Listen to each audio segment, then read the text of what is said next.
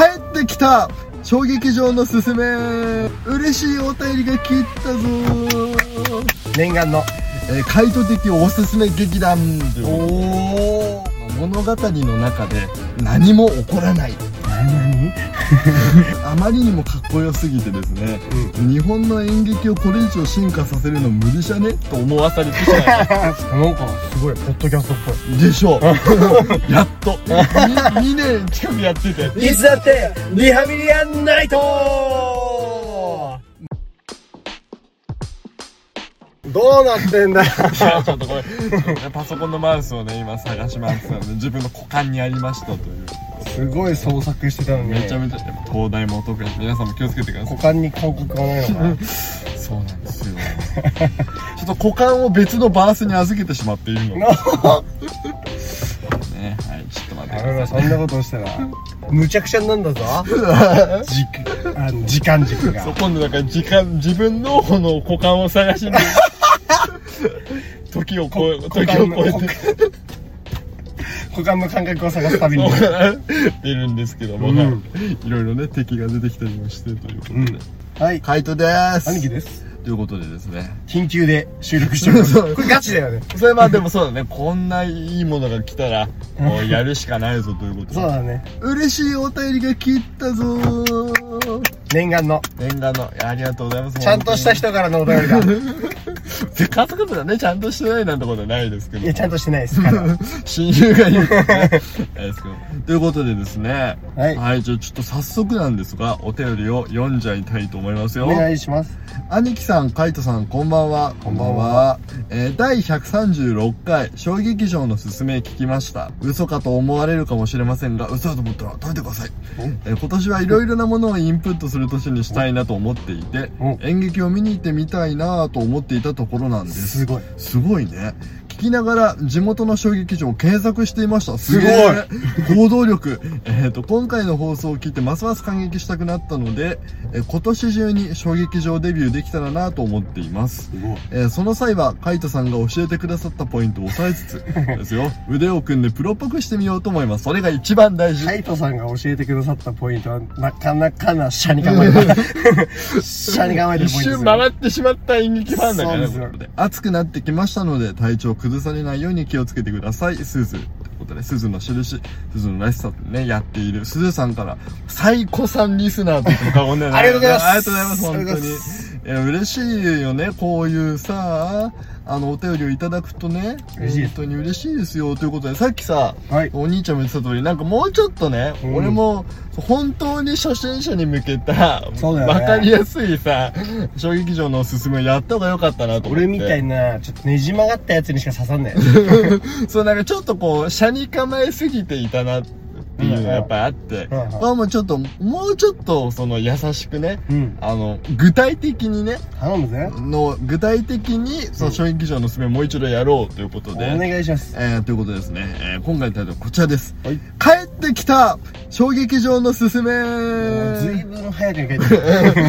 急旋回で、もう急な U カーブ、本当だよ U ターンでも帰ってきましたけども、えー帰ってきたぞということでですね、はい。まあ前回はこう割とこうそれこそふわっとしたね、えー、車に構えた、えー、どう抽象的な 悪口メインのひね曲がったね、あの、小劇場紹介でだったんですけども、それでもこんなにね、刺さって、あの、嬉しいお便りをくれる人もいたということで、えーしっかりしっかり。そう、しっかりね、やってくれたので、こういう人がね、いてくれるぞっていうのが分かると、僕はもうちょっとね、うん。勇気を出してね、うん。具体的に紹介してもいいんじゃないかと思ってね、おえー演劇というかもうほぼ僕が好きな演劇をね紹介ですか？紹介して、あの、これから、えー、スーさんみたいにね、小劇場検索ししたりっていうのもあると思うんですけど、やっぱりこう、こういう劇団がいるっていうのが分かると、こう見に行こうとも思えると思うんで、うんその自分の好きな劇団をですね、何個か紹介しようかなと思っています。よはい、ということで。演劇を見ると言っても何から始めれば、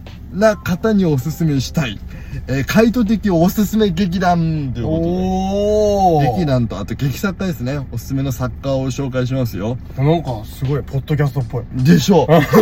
やっと。2, 年近くやってて。難しいもんなこの感じ出すの難しいもんね。えーということでね、2種類分けました。うんえー一つ、えー心揺さぶる系。うんえー、もう一つ、今を見つめる系。おとこの二つに分けました。え今を 見つめる系かかん今を見つめる漢字二文字をもっと簡単に言うと、うんあの、動と静で分けました。動く方と静かな方っていうので分けました。ということで、じゃあまず心揺さぶる系。お願いします一つ目から言ってみましょう。この人はまず劇作家なんですが、はいえっ、と、一人目、はい塚公平。塚公平。塚公平という方がもう今亡くなってるんですけども、うん。えーずーっとそのお芝居はずっと上演されててっていう人なんですけども僕が初めて泣いた演劇っていうのが塚公平の「新幕末純情伝」っていうですね、作品なんですが、はい。えーまくし立てるような日本的な圧倒的な量の長台詞と、うん。泥臭いキャラクター笑えて泣けるので代名詞は僕にとってはこれ。えー歪んだ汚い人間像とリリカルで叙情的なセリフの間から見えるこう理屈を超えた人間臭さの境地その美を見よう。おえー塚公平さんっていうですね本当えー、なんつった今も結構アイドルグループを卒業した人がうんうん。一発目舞台やるってなった時に、うん。あの塚公平やりがち あの例えばの乃木坂の誰元乃木坂の誰とか、はいはい。元 AKB の誰っていう子が、はい。あの主演を張ってっていうのが多い。っていうのは塚公平のお芝居ってあのですねいい意味でよ、うん。いい意味で全部構造が一緒なの。あの男社会の中にうん。女性が一人気の強い女性が入ってって、うん。でその女の人が恋をして男たちがこうその女の人のことやっぱり好きになっちゃうんだけど、うん。で恋していく中でこう男がこう死んでいっちゃったりとか、傷ついちゃったりとかしてっていう本当ずっとそれなんだよ。でもずっとそれだってもう何回も俺が見てるから分かるんだけど、うん。絶対泣いちゃうのね。へえあの僕が見た新幕末純情伝っていうのは、うん。あのまあ幕末がメインだからこう龍馬とか新選組とか出てくるんだけど、うん。主演主演の役があの新選組の沖田総司人切り総司うん。が、え女だったっていう そのナレーションから始まるんだけど沖田総司が女だったででんっつって。であの塚公平作品のねやっぱりねいいところはすごい長台詞をブワーって言うんだけど、うん。言ってる後ろですごいあの70年代とか80年代とかの日本のポップスをね、うん。後ろでこうゆっくり流しながら、うん。夏目の流しながら長台詞をとうとうと語っていって、うん。でみんなあんまり綺麗ではないのよ人間像的に、うん。その俺は何にもできないけど俺はお前を愛してるみたいな。基本ニートなんだよね 俺は何もできないけどって。そうで女性は何でもできるんだけど。だけど好きだっつって。だけど好きやつそんなんばっかりなんですけど面白いね。そう結構本当初めて泣いたのが、うん。その塚公平の演劇だったの。俺うん。俺泣かないじゃん基本。まあ血も涙もな ない。いないからね。そんなやつが演劇やりなって感じしますけど。サイコパスだ。サイコパスだからすごい長台詞なのでもうみんなすごい必死にやってるのがやっぱ伝わるのよね。うんなるほど。でその必死さ役者の必死さが、うん。その今の物語の中の必死さに相まって、すごいこう胸に迫ってくるものがあるんですよね、はい。でこちら塚公平がまずありまして。ありまして。続いてもう一ついきましょう。心揺さぶる系。こちらです。これは聞いたことあるんじゃないか名前。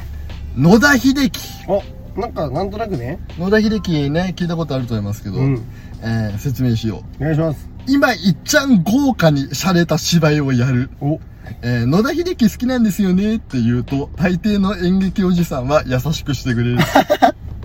えーということで、どんな芝居をやるかというと、言葉遊びの反乱。おえー言葉遊びが、えー意味を飲み込み、物語を歪め、えー観客をトリップさせてくれます。おえー今はですね、高橋一生、松たか子出演の、えーうさぎ波を走るが、えー池袋のですね、東京芸術劇場というところでね、うん1ヶ月近くかな、うんえー7月の終わりまで上演しているぞ。こんな近くで長いこと見れることないぞ。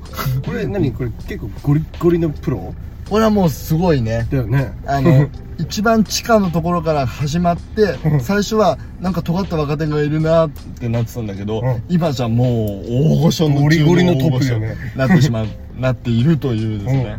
すごいねコロナ禍の演劇界をね、こう、みんなで団結しようって言ってくれたのがやっぱ野田さんだしね。すげえすごい人ですよ。 top of top だ top of top ですね。で、その昔の野田さんって本当言葉遊びだけであの物語を作るみたいな本当すごい人だったんだけど、今はその言葉遊びを超えて、うん。この今のその社会とか歴史っていうものをちゃんと見つめてるからこそ、うん。なんかその言葉遊びだけの軽い感じじゃなくてきちんと胸に残るものをですね、うんうん作れるって。そしかもそれがめちゃめちゃテレビで見るような豪華な俳優たちが、うん。私やりたいですっつって手を挙げて野田さんのとこね芝居出るような感じなので、ええすごいですよ。本当に今一番勢いのある。勢い勢いがずーっとある。70年代の人だからねもともとはね、そうだよね。そうですごい人ですよ。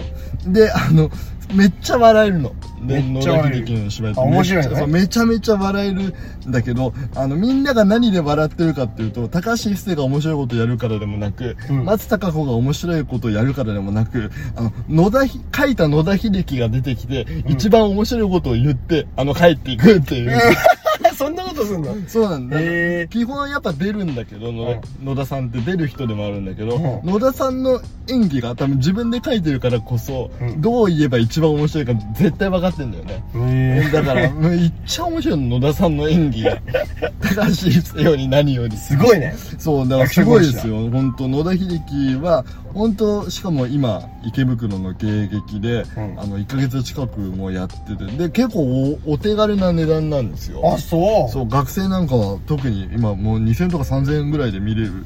あそんな値段でいけんの？ののでしかも1ヶ月もやっててっていうことだから。すごいね。すごいですよ。もし東京ねねもし聞いて今これ聞いてる方が東京あたりにいるぞとか関東なら行けるぜっていう人がいたら野田秀樹はねぜひ芸劇で見た方がいいかなと思いますよ。あ芸劇続いてはい。ではですね、今を見つめる系に行ってみましょう。今を見つめる系。こちらです。お願いします。もうこの人外せない。はい。青年団。青年団そのまんまキャラうんそうなんですよ。なんでしょうこれは。平田織沙さんっていう劇作家のね、えー青年団という劇団なんですけどはい。ここちら、えー説明しましょう。お願いします。日本の現代演劇の個人的な、えーお父さん。日本演劇界の、えー絵画でいうところの印象派。おこの劇団に出会ってなかったら僕は演劇やってないぞ。ということで本当？そう。へえ。青年団っていう劇団の特徴はです青ね静かな演劇というのがありまして、うん。それこそあの野田さんのちょっと後に出てきた人なんだけど、うん。80年代90年代の人なんですが、うん。それまでのその日本の演劇というのはもうそれこそ言葉遊びうん。派手ですとか、飛んだり跳ねたりして、うん。大音量で音楽流れます。うわー体のエネルギーとバーンみたいなうん。演劇、それが演劇だったんですけども、うん。青年団のすごいところはですね、うん。あの物語の中で何も起こらないえ何？何も起こらないということをやった人なんですよ。あと例えば喋ってる時に、うんえーと例えば「あなたが好きです」っていうセリフがあったとして、はい。それこそ野田さんとか元その前の世代だったら「あなたが好きです」っていうのが演劇のセリフだった、い。進撃っていう世代のセリフだったんですけど、うん。もう青年団は、うん。あの「あなたが好きです」っていうことを伝える際にですねはい何も言わず頭をかくで終わる。おおで本当に今生きてる我々、現代人の我々がやることをそのまんま舞台で再現しようっていうのを、まあ、目指してるのが青年団なんですね。面白い。まあこう再現してるって言うと平田さん怒るんだけど。いやまあそうなんだ。そう。あのそのリアルっていうのを目指すことによって今生きてる我々が、うん。その本当にたわいもない場所が舞台だったりするの、うん。大学の研究室の中とか、うんうん。美術館のロビーみたいな。本当そういうたわいもないところで普通の会話をすることによってあれ？そういえばこの微妙な気持ちって俺も体験したことあったかもな言葉にしたことなかったけどみたいな微妙な感情のニュアンスが受け取れて、うん。めちゃめちゃかっこよくて気持ちいいです。へえ青年団は本当にだから今の今の日本の演劇って割と現代の言葉で普通に喋るっていうのが、うん。やっとスタンダードになってきたけど、はいはい。それを作ったのはこの人なんです。平田織田さん。平田織田さんなんかちょっと気になりますね。いいでしょう。かかっこいいですよ、うん。ということで青年団のしかもすごいところはですねあの、ホームとなる劇場をですね、うん。えー関東、えー駒場アゴラ劇場、これは東京ですね、東大の近く、と、えー関西、エバラ湖畔劇場、兵庫だったかな。この二つ、関東と関西に一個ずつですね、うん。自分の劇場を持っているというですね、うん。もう、と、とんでもない劇団なんですよ。すごいですね。で、それ、で、なので、その、関西にもあるので、うん。これ地方住みでちょっと東京は厳しいっすという方、えーぜひですね、エバラに行ってみてください。しかもさらに、この、やっぱ、日本現代演劇のお父さんともなると、うんえーこういうことがあります。はいこの劇団はですね、落語家みたいな制度をとっていてですね、うあの、弟子の劇団がたくさんあります。あまだその波形していくんだそう、そう、のれん分けみたいな感じで、へえあの、あそこのフレンチで修行しましたみたいな人がいっぱい いっぱいいっぱいいるわけ。あららそうなんですよ。しかもですね、その劇団、で、そこから出ていった劇団、大体日本の今の演劇シーンを背負ってまあす。すげえすごいっす。マジで。で、大体そこ出身の人たちは青年団系という風に呼ばれるんですけどもへえすごいねで、その青年団系の中から一つご紹介しましょ。はいううさぎストライプうさぎストライプうさぎストライプいいですよ。うさストってうさストですね。青年団系と呼ばれるのの中でもですね、はいこのうさストは僕が特に、えー好きな劇団の一つでございましてですね、はい主催は大池陽子さんという女性の方なんですが、ようこさんえー、とですね、ポーズとしての可愛い。可愛い風なんだよね。なんだろう、可愛いの最大公約数みたいな。うんなんだけど、そこからこう、可愛いの中からすごいグロテスクなものとか気持ち悪いものが急にふっと出てくる。人間の気持ち悪いものね。男の浮気の感情みたいな、そういう気持ち悪いのがフュッと出てきて、うんうん。可愛いもの見てたはずなのに、ああれ？気持ち悪いなってあれ？みたいな、ん。そういう気持ちになっていって、うん。しかもその青年団系特有のやっぱ静かな感じと、あの、塚公平みたいな、すごい影響を受けてるって言ってんだけど、うん。大池さんも。ん。塚公平みたいな、その、夏目のが急にズワーンって流れてきて、うんうん。急に俳優がマイク持ち出して歌うみたいな、そういう飛んでるところもあってですね、その、両方味わえるんだよね。お寿司もパフェも食べれちゃうみたいな。うわすごい寿司屋だそう。で、しかもそのパフェ超うまいみたいな。すげえそういうのがありましてですね。なんかす、めちゃめちゃかっこいいことやってるなということで、えー僕的にはこれ初心者の方に一番おすすめしたいのはこのうさぎストライプですね。なるほどそう、めちゃめちゃ面白いですよ、ということで。はで、今これ紹介したのは大体ビギナー向けの4つでございまして、い有名どこです有ね名どこですね。しかもこの4人の名前をこう、どれか1つ挙げれば、うんあの、うお、君演劇知ってるねって言われると思う。おすごいあちゃんとちゃんとした道通ってきてるねそう、あ、なんかちゃんと踏まえてきてるな。うんうんうんうんでもそっからあの疲れるとそれ以外知らなかった場合困りますからね。あってあ、あ、みたいなね。そういうことありますけども。なるほどで、やっぱこう演劇のいいところはですね、こはいう協力関係がよくできていてですね、うんあの、例えば一個芝居を見に行きます。うん一個芝居を見に行くとですね、もうほんとバカじゃねえかってぐらいにですね、うん他の劇団の公演のチラシをドバッとね、渡されますのでですね、当日パンフレットというののほとんど他の芝居の宣伝じゃねえかみたいな。で、そこから、フライヤーばっかりそう、フライヤーばっかりもらってですよ。だって映画館は自分で撮っていくじゃん。ラックから。そうだねうん、そうじゃない渡されちゃうんだから。はいっつってうん、はい、これ当日パンフレットです。つって。うんドサッと。ああフライヤー祭り。フライヤー祭りで、そのフライヤーを次どれ見に行こうかなってこう仕分けるまでが、うん。その、やっぱ演劇ですからね。なるほど。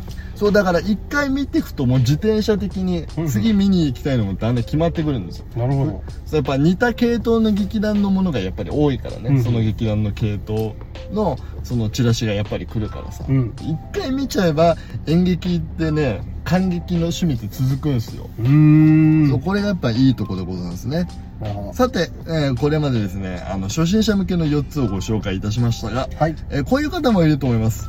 おいてめえお。カイトこらお。優しさはいらねえんだ。お。本気のをくれ。とおいう方がいるかもしれません。お。えーそんな方にもおすすめしたい2つお願いします。ご紹介したいと思いまおす。願いします。えーまず1つ目、えー生き埋め。生き埋め。生き埋めという、前川さんという方が主催なんですが、はいはい。えーどういう芝居をやるかと言いますと、えー日常の世界の中に、えー SF、これはサイエンスフィクションではなくてセンスオブワンダー。だから、不思議なものだよね。うんうん変なものが日常生活の中に急に入ってきたっていうのを、あの、めちゃめちゃリアルなセリフと演技で作っています。あー好きかっこいいぞ好き好き好きで、あとやっぱ、出身がもともと映画の畑の人だったらしくて、えー場面転換の仕方が、えー超かっこいいぞ。でもこれ注意したいのが、うんえー見た後にスッキリしたりはしないぞ。大体こう、もやーっとした嫌な感情が残って、あの、終わる。で、この、生き埋めの戯曲はですね、まあ、他の、今まで紹介したウサストと青年団なんかもそうなんだけど、うん。あの、調べるとですね、戯曲を読めるんですよ。うん。あの、まあ、本の形なんだけど、うん。で、それでも読めるんだけどね、生き埋めの、あの、散歩する侵略者っていううん。のがあるんだけど、これ、あの、黒崎義監督で映画化もしたんだけど、これどういう話かっていうと、はい。まあ宇宙人が来たと。住所で、地球を侵略しようとしてると。うんどうやって侵略するかっていうと、うんやっぱウルトラマンみたいに攻撃するとかじゃない。うん人間のうん概念を奪っていく。うわすごいもう一番面倒くさい系の敵だそう。例えば、俺の意識がねとか、意識、あれなんだよみたいなこと言ったら、うん意識って何ですかって言って、もうずっと話してて、ねあなんか掴めたなと思ったら、うんふっとその人が頭に触って、概念を奪うの。意識っていう概念を。あ、分かったって言ったら、その人は意識っていう概念を自分の中から失っちゃうの。ああっていう怖い。怖いんだけど、一番面倒くさい系ヴィランだそういう、倒し方わからんみたいな。倒し方わかんないし概念だけ呼ばれるうん厄介厄介系ヴィランそう。いやでもほんとかっこいい。なんかこれは敵が来たぞーとかないからね。うんうんうんそういうのがやっぱり一番かっこいいなと思いますね。うんただ、スッキリはしないぞ。ね そういう系って絶対スッキリしちゃうッキリはしないぞ。もしよかったら、あの、黒崎義監督の映画をね、見るとね、いいと思います。僕が大好きな東出正宏くんがね、あの、宇宙人役で出ておりますけど。ねぴったりっていう感じがね、ねしますけども。続いて、さあ、一番難しいのを紹介するおぞ。願いしますチェルフィッチュ。チェルフィッチュ岡田敏樹さんですね。えー今、世界が一番注目している日本の劇作家と言ってもいい岡田敏樹さんが、えー主催している劇団です。最強じゃんえー僕もですね、これ映像と戯曲でしか触れたことないんだけど、うんちょっとあまりにもかっこよすぎてですね、う日本の演劇をこれ以上進化させるの無理じゃね？と思わされてしまいます。すごいねちょ、行くとこまで行ってる感じがする、やっぱりへ。ということで、うん。えーまあ、青年団出身なんですよ。さっき言った平田織田さんのところの出身なんですけども、はいはい。えっ、と、平田織田さんが掲掲げた現代交互演劇理論、まあ、今の言葉で喋ろうよっていう、現代交互交互演劇理論を超えた、うん。あの、ネオ現代交互というのを掲げてですね。うん。あの、マジで本当にそこら辺のギャルが普通に喋ってるみたいな セリフと演技なんだけど、ちょいちょい出てくるね。マジ本当にこれはあのね青年団見た時もおリアルだなって思うのよ。やっぱり。なんだけど、うん。あの岡田敏樹見た時は、うん。これマジで本当に一般の人喋ってるだろみたいな。一へえそんな。般の人が普通のテンションで喋ってるだろみたいなその辺でって感じがしちゃうんですよ。へえすごいねそれって。これ本当にすごいことで。で本で読んでてもそれが分かっちゃうの。えそれほんとすごいね。すごいよね、一回触れたら凄さ分かると思うんだけど、うん。で体の動きはですね演技の作り方を最近特にですね、うん。舞踊みたいな踊りとか、うんうん。その日本の能が能か、はい。能楽うん。をの動きを取り入れていてですねあのすごいどんどん進化していってるということでですね。へえやっとですね僕も8月にあうん。のここの間話した吉祥寺吉祥寺シアターでですね手か箱だ手箱 初めて見るぞっていうねお初めて見る。初めて見るのよもう楽しみ。デカ箱っつってもあれねあの岡田敏樹の場合は帰ってきてくれてありがとうっていう感じ ここまで帰ってきてくれてありがとうっていそう感じですその次元だった普通に世界飛び回ってるので 今恐ろ恐ろしいやっと帰ってきたかっていうね感じもありますね。ということで。ただえっ、と岡田敏樹の戯曲、はい。こんな普通に喋ってる感じには思えるのだが、うん。えーとんでもなく難しいです。とんでもなく難しい。あ僕はもう本読んでるだけなんでまああれですけども、うん。本読んでるとですね一人芝居でやってるんだけども、うん。話してるキャラクターが、うん。えいつの間にか変わっていたりします。ずっと A さんが喋ってると思ってたのにいつの間にか B さんの話になってたりするんですどねこでどこですり替わった？おあれあれあれ？みたいな。しかもその切り替わった明確なポイントとかもなくですね、あのめちゃめちゃ難しいんですなので多分俺が8月に見てもですね、あのともするとですね、うん。何もわからんっていう状態で芝居が終わる可能性はあります。ああリアルだったな。で終わる可能性はある。ちゃんちゃん。なのでですね、あの、多少経験値をつけてから、あの、岡田敏樹を見ると、非常に良さがわかると思いますので、なるほど。何個か踏まえてから、あの、トシちゃん行くのをトシちゃん。トシちゃん、今、世界の都市はね。めちゃめちゃ恐ろしかった。今、トシちゃんとか言っちゃって。本当だよねうん。ね、あの、挑むのがおすすめだぞ、ということで。世界の都市ちゃんね世。界のトシ いいのか、こんなこと言ってて。まあいいや。君は絶対ダメ。俺のためだね君は絶対ダメ。ということで、初心者向けでない本機能を紹介しましたが、はい。えーここまで言ってもですね、こういう方もいると思います。俺、いきなり劇場に行くのはちょっとなっうんうん。ていう方もいると思います。そうね。なんか怖いし、閉鎖空間で。ね当たり外れもあるんでしょ？みたいな。そうそれを楽しめって言われたってなっていうのもいい つねじ曲がって。俺と同じだけど違うねじ曲がり方をしてるそうだなということで、えーそういう人でですね、うん特に本を読む習慣のある方、小説読む習慣のある方には、えーおこれをおすおすすめします。ででん。岸田戯曲賞の候補作を読む。お、岸田戯曲賞というのがありまして、こちらは。えーっとですね、演劇界の芥川賞と呼ばれております。おー。で、今、日本で一番面白い、センスある、芸術性の高い演劇はこれやでっていうのを教えてくれるんですよ岸田戯曲賞を追ってると。うん。で、岸田戯曲賞のすごいところはですね、最終候補に残った作品はうん、1週間か2週間ぐらいの限定期間なんだけど、うん全部公開してくれるの。えー。全編。初めから終わりまでのを最終候補者分、去年のあった8作かな。え、めっちゃすごいね。すごいよね。うん。あまあやっぱ、白水社っていう、その、編集者がやっぱ担当してるから、で、あとやっぱ戯曲っていうか台本なので、うん。多少その読みづらかったりとか、あー。まああるんだけど、まあでもやっぱセリフがね、俺の感覚なんだけど、うん。小説より戯曲の方が読みやすいと思うんだよね。っていうのはその、基本的な動きの指定とうん。セリフしかないわけ。だあから、ーはいはいはい。文字を読む量としては少ない。まあ、頭で想像することはその分多いんだけど、情景の描写とかがなそう。ほほぼないんだよ日本の川がこのせせらいでいてみたいなことはないんです。桜が散ってとか。そうね。桜舞い散るあそれそれ頃に忘れた記歌詞歌詞憶歌詞歌詞君の声が戻ってきてりゃしないんだけども。なるほどね。そう、なので俺読みやすい、まあ俺が読み慣れてるからっていうのはあるんだけど、それは間違いない そう、だから岸田戯曲賞の候補を追っとくと、うんそうするとさ、これが受かるかなっていう予想もできて楽しいわけよ。うんうん俺もやりましたよ、今年の戯曲賞。岸田の当てクイズやりました。全外れでしたけども。センスないのかなとか思ったりしたけども。今年は、今年はですね、あの、全編ラップの作品がですね、優勝しました。すごいですねいや、ほんと、とんで、かっこよかった、マジで。へえと、あとやっぱ芸人の話を、こう、やっぱリアルな話で追っていく。あ今回ダブル受賞だったんですよ。あそうなのそう、二人取ったんですけど、はいはいいやーなんかどちらもですね、これすごい好きだけど絶対受かんねえだろ、ププーって思ってたら、んあの、受かっちゃって、ちょっと審査員舐めてたなと思って。あれ？っつって いやっぱ審査員粋だわと思って。ごめんごめん。もっと素直にあれすればよかったってね、思ってました。こういうゲーム性もあってですね、楽しいですよ、ということで。はい、以上で帰ってきた衝撃場のおすすめということで、シンプルですが、シンプルですね。終わろうと思います。なんかお兄ちゃん、ありますか？俺バーっと喋っちゃったけども。もうもうチェルフィッチュ。うん。気になります。チェルフィッチ気になる。気になるね。マジでむずいよ。その難しさで、うん。ちょっとパニックになりたい。なんだ？なんなんだこれ？ってなりたい。やっぱお、そうね、お兄ちゃんは逆にチェルフィッチから行くと、面白いちょうどいいかもしれないね。面白いかもしれない。うん いきなり日本の最先端を見せつけるみたいそうだねなんかそうそういうもうねじ曲がったの大好き な。だからあれだ、あの、呪術で言うとさ、あの、うん五条さんの技食らっちゃうみたいな。そんな次元なの？情報が入りすぎちゃあってややばくなっちゃうよねむなんだっけ、無加減なんとかみたいな。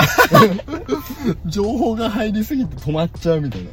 そういう感じになると。なんて言うんだか忘れちってななんだっけね。うんあったよね。あの、情報をさ。そうだあね領域展開した時だよそうそうそうそうそう。無料空所した時あ、そうそうそう。あそうか、チェルフィッチュだから、五条さんだったね、演劇界。